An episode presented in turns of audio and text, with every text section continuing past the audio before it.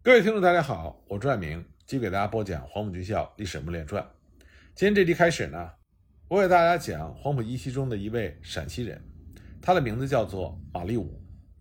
一说起马立武，知道他的人都会联想到快速纵队在鲁南的覆灭，但这个事件呢，只是马立武人生中的一部分。马立武一九零四年出生于陕西华县庙前村，家里世代务农，家境贫寒。早年呢，他毕业于城关西国民小学、县立中学。不过在进入中学之后，马立武就一心追求进步。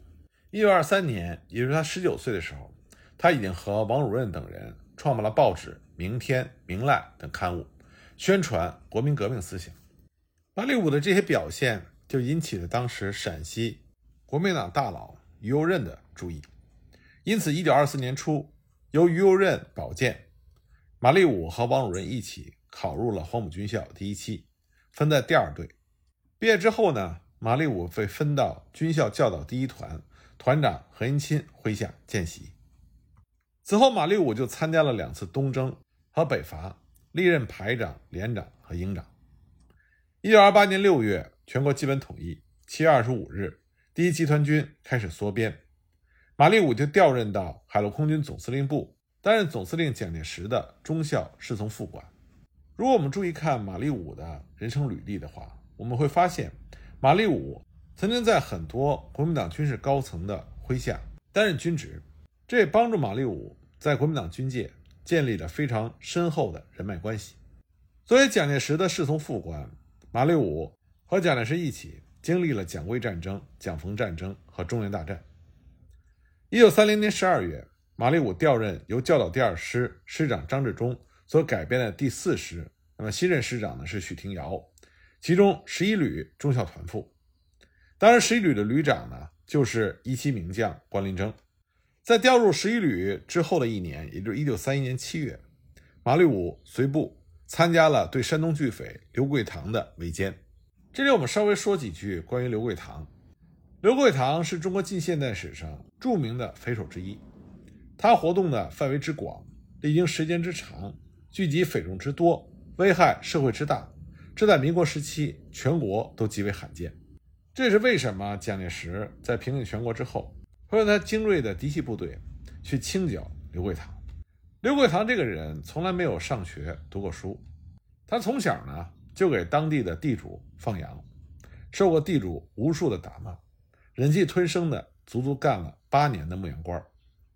但是因为他经常驱赶羊群，奔走在山间，所以对鲁南的地理风情十分的熟悉，还练就了彪悍的体格。和一手扔石头打羊角的精准技艺。一九一二年呢，刘桂堂又跑到青岛谋生，在车站码头当了一年的装卸工，后来又在烟台游荡了一个月。他见识了外面的繁华世界，也体会了物欲横流的城市文明。后来他又回到了他家乡，接着放羊。不过这个时候，刘桂堂已经不愿意做一个安分守己的羊倌了。随着民国初年政坛纷争、军阀混战。灾害频发，就导致了土匪风起，遍及全国。而鲁南呢，山林茂密，民风彪悍，所以匪患格外的严重。而土匪的那种为所欲为、飞扬跋扈的生活方式，尽管让老百姓苦不堪言，但是让刘桂堂神往不已。因此，一九一五年，刘桂堂就伙同本村的地痞，以一把鬼头刀、一支马冲的土枪，潜入山中，正式开始了他的土匪生涯。而且呢，刘桂堂一开始就自己拉杆子立山头，而并不是去投奔其他有名的匪首，这就显示了刘桂堂不甘平庸的霸气和十足的贪欲和野心。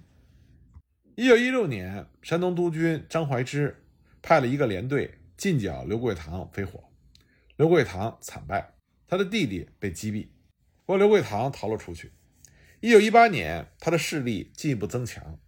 三月二十一日，刘桂堂、李唐刚两股土匪合攻新泰县城，这是刘桂堂第一次攻打县城。不过呢，没能成功。但是也因为这一次围攻县城，刘桂堂再次遭到了围剿，再一次势力大减。一九一九年，他的队伍又再次扩充到了三百多人，而且武器也换上了钢枪。到了一九二二年春，山东省督军田中玉派第五师第九旅到波多固山区剿灭刘桂堂部，围困了刘桂堂等数股土匪一年多。刘桂堂被打垮，他只好暂时投靠了孙美瑶。但很快，孙美瑶就干了惊天的民国大案，劫持了火车。那么，国民政府震怒，对孙美瑶进行了清剿。孙美瑶很快被诱杀。树倒猢狲散，刘桂堂就借机收拢了孙美瑶的残部，队伍呢又发展到了数百人，先后在蒙山、大小珠山和天宝山一带为患。而且因为刘桂堂他亲身经历了孙美瑶被杀的整个过程，所以他对于军阀和政府的收编就保持了高度的警觉。一九二四年初冬，费县的警备队长李茂勤居然勾结刘桂堂潜入县城，尽管他们被驻城的警备队打退，但是刘桂堂仍然是率领一千多人大肆劫掠而去。这是刘桂堂首次攻破了城池。一九二五年，山东归张宗昌管理。张宗昌就派他的主力部队去蒙山地区围剿刘桂堂，在行将把刘桂堂部剿灭的时候，刘桂堂又花钱买通了张宗昌的部下，得以全部逃走。这样一来，刘桂堂的活动更加是有恃无恐。到了1925年年底，刘桂堂部就发展了一千多人，武器日渐精良，劫掠更加的猖獗。他开始仿效官兵编制，自封为团长。刘桂堂匪帮横行沂蒙山区东西二百余里，南至藤县百余里以内的村庄，几乎全部被他洗劫过。紧接着呢，他又向周围的四县新泰、泰安、蒙阴等地进行劫掠、抢劫、绑架，达到了非常猖狂的程度。随着刘桂堂名气越来越大，很多小股的土匪都前来投奔，而不少穷困潦倒或者是无钱赎票的贫农，也迫于生计加入了刘桂堂的队伍。所以刘桂堂势力越来越强，到了一九二七年底，刘桂堂匪帮居然达到了万人之众，横行蒙山周围数百里，成为了鲁南乃至山东力量最强悍也是最凶狠的一支土匪武装。那么刘桂堂匪帮崛起之后，鲁南各地不堪其忧，纷纷请求省政府剿除。一九二七年冬，张宗昌派了两个团的兵力轮番清剿，刘桂堂又是故伎重演。在战场上放下了大批的银元，然后溃退。官军拿了银元，丢了一些枪支弹药之后，就宣称凯旋而归。结果刘桂堂非但没有被铲除，反而增添了不少的武器。而这个时候，张宗昌也看自己大势已去，所以呢，就采取招抚的办法，精神疏通。一九二七年底，刘桂堂接受了招安。从此以后呢，刘桂堂就从地方土匪升级成为在各派军阀之间。左投右附，开始走上了兵匪的道路。一九二七年的时候，南京国民政府成立，相当于完成了形式上的国家统一。但是新形成的军事集团为了各自的利益勾心斗角，相继爆发了蒋桂、蒋冯、蒋唐中原大战等一系列的混战。那么刘桂堂生逢乱世，又为匪十多年，经营了一支比较强大的武装力量，他自然就相继受到了各派势力的青睐。开始频繁出没于中国的政治军事舞台，但是刘桂堂他仍然固守着他自在的匪性，以生存作为第一要旨，所以呢，他始终没有能够登上大雅之堂，成为一个被中国主流社会接受的政治人物。一九二八年五月，张宗昌被赶出了山东，刘桂堂并没有随着张宗昌北撤。六月初，国民革命军进驻鲁南，一时之间兵不够用。看见刘桂堂部人马众多，就予以收编，任命刘桂堂为北伐先遣军军长，左部编为先遣军。不久呢，刘桂堂部编为暂编第四师，调驻莒县。十二月底呢，他又被正式委以国民革命军第一集团军新编陆军第四师的师长。刘桂堂的部队驻莒县约半年，匪性呢是丝毫未改，当地民众不堪其扰。呼吁驻临沂的二十一师杨虎城部剿匪除害，因此，一九二九年二月，杨虎城率部大败了刘桂堂。刘桂堂还是靠贿赂日本军队，才得由焦继路逃脱。为了防止刘桂堂和胶东的张东昌残部以及日本人勾结，那么七月份，国民政府再次对他的部队进行点验，仍然编为新四师，将刘桂堂部调出了山东，西开到河南，驻防在禹县一带。当时正赶上蒋冯大战爆发，两军呢在洛阳东南的临汝、登封一线，还有玉溪一带发生了激战。刘桂堂部驻防在临汝要地，当时蒋介石部队的大部分还没有到达此地。冯玉祥部魏凤楼率领两个师和骑兵两个团，猛力进攻临汝城。刘桂堂据城防御，杀敌无数，虎守临汝七天，打破了冯玉祥部队迅速东进的战略。等到蒋介石的援军赶到，两部合力将魏凤楼击退。这次作战中，击毙了西北军的团长、营长多人，而西北军的师长董振基也身受重伤。为此呢，蒋介石特意拍去了电报祝贺，称刘桂堂部为铁四师。十月十一日，《申报》也发表了评论。说刘黑七在登密颇见殊功，总座大为犒赏。那么在之后爆发的蒋唐战争中，刘桂堂仍然是站在蒋介石的一边。一九三零年五月，中原大战爆发，刘桂堂呢就被阎锡山用高官厚禄给收买了，反蒋投向了冯玉祥、阎锡山，任二十六军军长，开赴扶沟、西华前线，成为了陇海路冯军的主力之一。九月份呢，刘桂堂。被蒋介石麾下的徐源全部打得大败。十月份，中原大战结束之后，刘桂堂率部住在濮阳，尚有兵力一万两千人，马三千匹，枪七八千支。一九三一年五月，张学良在晋军善后边遣的时候，把刘桂堂部编为第六混成旅，住在河北大名。一九三一年八月，张学良调刘桂堂参与讨伐石友三的军事行动。结果刘桂堂抗令不遵，反而与石友三相互勾结。张学良又电令刘桂堂立刻去北平，刘桂堂托病不出。对于刘桂堂这种朝秦暮楚、听编不听调的行为，蒋介石十分的恼火。早在中原大战的时候，他就曾经写信给何成俊、张方，说如果擒获刘桂堂，赏银大洋二十万元。在解决了石友三之后，蒋介石就命令刘峙。派出了两个师又一个旅的精锐国军，将大名城包围，勒令刘桂堂交出部队。刘桂堂决意不从，据城顽抗。八月二十一日晚，城池被中央军攻破。刘桂堂只率领着手枪队一个连，由小南门逃窜，和城外各部会合之后，南渡黄河，辗转又折回了武南山区。而马立武呢，正是参加了在河北大名对刘桂堂的这次作战。那么，关于刘桂堂。混世魔王一般的一生，我们今后有机会呢，再给大家仔细的讲。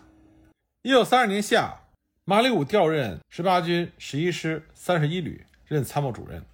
当时十八军军长陈诚，十一师师长罗卓英，三十一旅旅长是萧乾，黄埔一期。国军中后来大名鼎鼎的土木系，这个时候刚刚建立。像三十二旅旅长是黄维，那么马立武所在的三十一旅下辖三个团。六十一、六十二、六十三，那么团长分别是黄埔二期的胡启如、黄埔分校二期的方静和黄埔三期的宋瑞科。黄维三十二旅下辖的六十四、六十五、六十六三个团，团长分别是黄埔三期的孙家富、黄埔二期的莫宇硕和黄埔三期的李彦芳。不久之后呢，十一师的副师长陈时济升任为五十九师师长，那么副师长就由萧乾接任，三十一旅旅长则由莫宇硕接任。莫宇硕之前担任的六十五团团长，则由黄埔三期的陈锡平接任。方静调任五十九师的幺七七旅旅长，他原来担任的六十二团团长，则是由黄埔三期曾孝纯接任。六十一团团长胡启如升任三十一旅副旅长，那么六十一团团长则由黄埔三期的王岩接任。我们可以看到，当时十一师他的旅长和团长都是由黄埔前三期的学生来担任的。那么上面所说的这些黄埔前三期学生，在十一师中担任各级军事主官的名字，有些呢大家会熟悉，有些大家并不熟悉。像黄维、方静、宋瑞科、莫宇硕，这都是后来国军中中央嫡系的重要将领，并且呢在抗日战场上有着出色的发挥。那么其他的那些黄埔前三期的学生，后来名不见经传呢？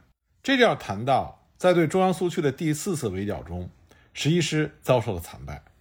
一九三二年十二月，国民党驻南昌的甘粤闽边区剿共总司令何应钦，为了准备对中央苏区和红一方面军进行第四次围剿，他就重新调整了部署，把原来按辖区划分的第一路到第九路分区消极防守的部署，改为适于积极进剿的机动兵团，以驻抚河流域和赣江两岸的部队编为中路军，陈诚作为总指挥，为围剿军的主力；以驻邵武、江乐、永安、龙岩地区的部队编为左路军，蔡廷锴为总指挥；以上杭、寻乌、信丰、赣州的部队编为右路军，约翰谋为总指挥，负责机动堵剿之责，以期相互呼应。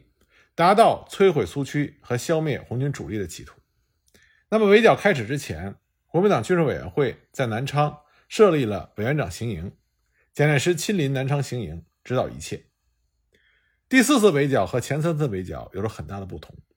前三次围剿并没有大规模的动用中央军嫡系主力，那么第四次围剿却是以陈诚为首的以黄埔精英担任各级军事主官的国军。精锐嫡系部队作为主力，当时陈诚率领的中路军，他的战斗序列是：第一纵队指挥官罗卓英，下辖以萧乾为师长的十一师，以李明为师长的五十二师，以陈世济作为师长的五十九师。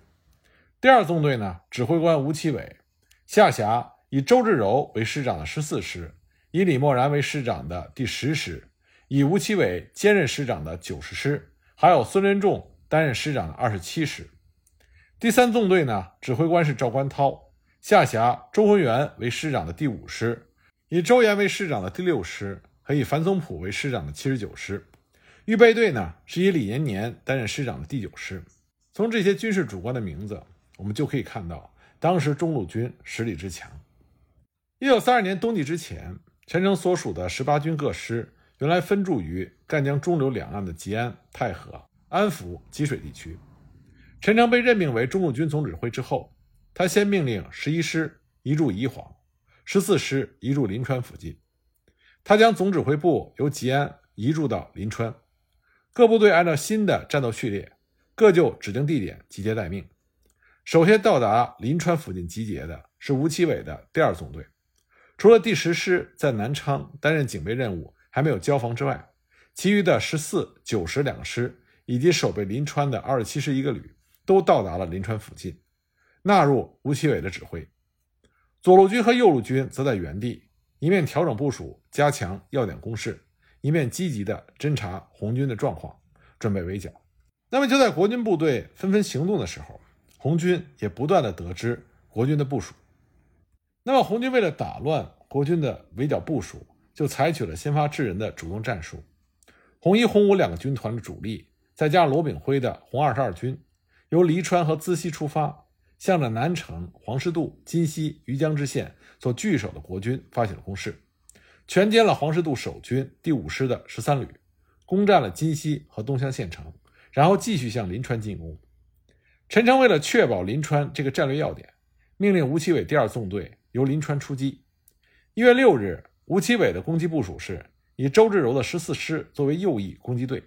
由虎湾、狼聚向黄石渡攻击前进，孙连仲的二十七师副九十师的二六八旅作为左翼攻击队，由八角亭、封山铺向金溪攻击前进。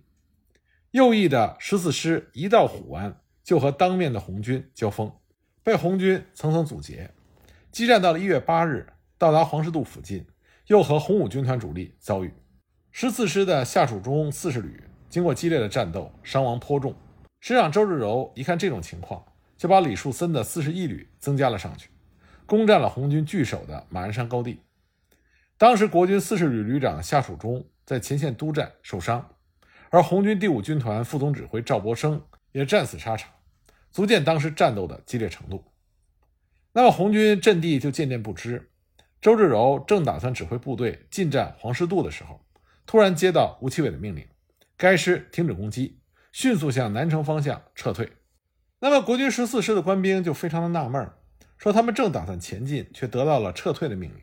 但也有一些人已经意识到形势不对，因为左翼的国军友军先是枪炮声轰鸣，然后就逐渐归于寂静，因此看上去情况不妙。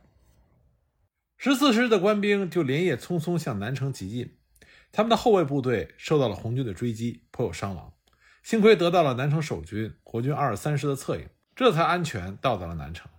事后呢，他们才知道左翼的国军部队遭遇到红军第一军团和红二十二军的强大攻势，接连丢失了封山铺、虎湾等阵地，损失颇大，已经向临川溃退。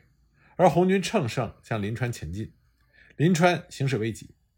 陈诚为了避免十四师孤立被红军包围，所以命令十四师脱离战场。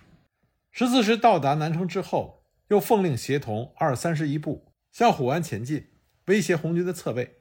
同时呢，陈诚命令驻宜黄的十一师迅速赴临川增援。红军一看形势不利，就主动向金溪和东乡方面撤退。一月十日，红军和中央军的第一次交手宣告结束。紧接着呢，一九三三年二月十二日，红一、红三、红五军团又打算夺取国军据守的南丰孤立要点，以便沟通闽赣边区。陈诚以南丰地居要冲，是第四次围剿的重要支撑点，决心固守。同时呢，调兵遣将，派兵驰援，而守备南丰的是陶峙岳的第八师。那么，由于第八师国军官兵的坚强守备和十四师的援军及时的到达，红军一看作战企图无法实现，所以主动撤围，南丰得免陷落。一九三三年二月下旬，南昌剿总所属各部队在迅速的调整补充之后，就按照既定方针开始对中央苏区实施大规模的围剿。陈诚的中路军的作战方针。战略夺取目标直指闽赣要冲，先是黎川，然后是广昌，以分割苏区居于主动，然后再进行分区围剿。战略的进攻态势呢，是以数个纵队分进合击，寻求红军的主力，并将之围歼。实施的要领，第一纵队是以宜黄、乐安这两个坚固的堡垒据点作为基地，左面呢和第二纵队联系，由西向东，通过苏区的边沿地带向广昌。攻击前进，第二纵队呢是以南城坚固的堡垒据点作为基地，右侧与第一纵队联系，通过苏区的侯方、新丰向广昌攻击前进。陈诚把中路军的总指挥部前移到了南城，总预备队则控制于南城附近。任何军事作战想要赢得胜利，都必须做到知己知彼，所以情报搜集工作是非常重要。那么陈诚的中路军总指挥部。他对于红军的情况自然是想要详尽的了解，但是尽管陈诚命令属下竭尽各种手段进行侦查，但是由于红军和苏区民众关系极为紧密，所以国军对于苏区红军的确实情况一无所知，只能依靠紧靠苏区的据点部队和其他的搜索手段获得点滴的情报。那么根据南丰方面的报告，南丰以南地区赤卫队异常活跃。乐安方面的报告说，宜黄乐安以南地区颇为平静，只发现了地方武装赤卫队寻淮州部在这一带游击。所以呢，陈诚就判断红军的主力很有可能集结在广昌附近地区，而黄陂、东陂附近并没有发现红军主力，可以作为战略开进的位置。第一纵队的指挥官罗周英原来担任十八军的副军长，第四次围剿开始，他升任为第五军的军长。不过呢，军指挥机构还没有来得及成立。他下辖的十一师住在临川东莞附近，但是五十二师和五十九师却远在安福、吉安一带，还隔着一道赣江，需要做数百里的长途行军，才能够到达宜黄、乐安间的战略展开位置。